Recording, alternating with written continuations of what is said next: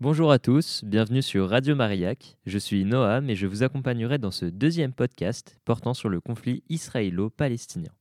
Nous parlerons donc dans cet épisode du retour du conflit en 2023 avec l'attaque du Hamas, comment a-t-elle eu lieu et pourquoi, mais aussi quelle a été la réaction israélienne, c'est ce que nous allons voir. On ne naît pas femme, on le devient.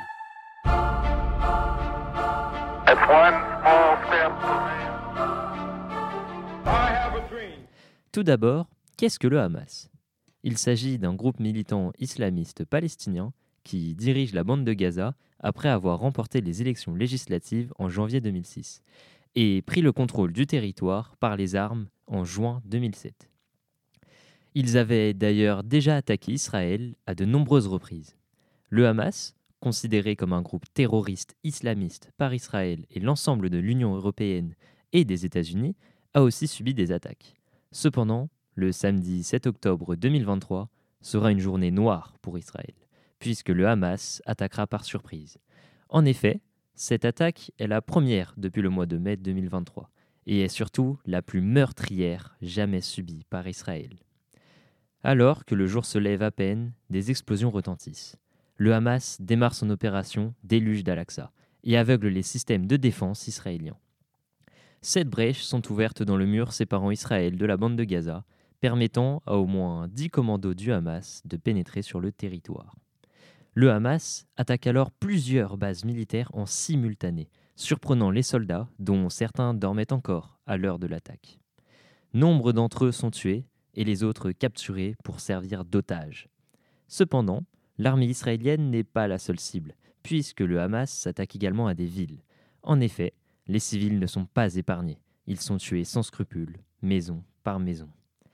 Ils ne s'arrêteront que lorsque les forces israéliennes interviendront pour stopper l'invasion. L'efficacité sidérante de cette opération n'est pas due au hasard ni à la chance, mais à une planification précise de l'attaque. On retrouve ainsi des vidéos montrant des soldats du Hamas s'entraîner à détruire des murs très semblables à la frontière d'Israël, mais aussi à traverser les débris à moto ou encore à piloter des paramoteurs pour larguer des bombes. Ces vidéos de propagande montrent bien l'intention et l'application du Hamas à réussir son attaque. Leur objectif est simple, détruire l'État d'Israël et tuer tous ses habitants par la même occasion, et ce, qu'importe le nombre de Palestiniens qui seront sacrifiés dans le conflit. La réaction israélienne ne s'est d'ailleurs pas fait attendre, puisque dans la même journée, le gouvernement israélien lance des tirs aériens sur la bande de Gaza, sans interruption. Membres du Hamas comme civils, personne n'est épargné par les frappes aériennes.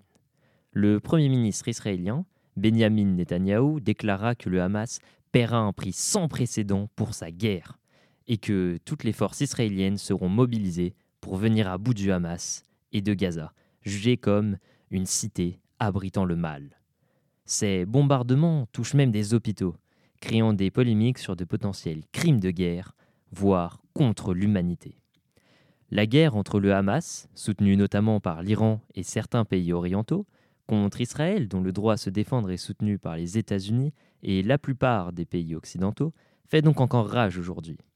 Bien que ces mêmes pays occidentaux dénonce les violences subies par la population civile. En effet, le bilan des morts ne cesse de croître, atteignant aujourd'hui plus de 20 000 morts. Et la courte trêve accordée par Israël ne suffira pas pour évacuer tous les civils de la bande de Gaza, qui, à l'heure où je parle, sont encore sous les bombardements. Vous l'aurez compris, ce conflit, comme tant d'autres, divise les populations, et chaque pays prend parti et réagit. Mais ça, ce sera pour un prochain épisode. Je vous remercie de m'avoir écouté, c'était Noam et à bientôt sur Radio Mariac.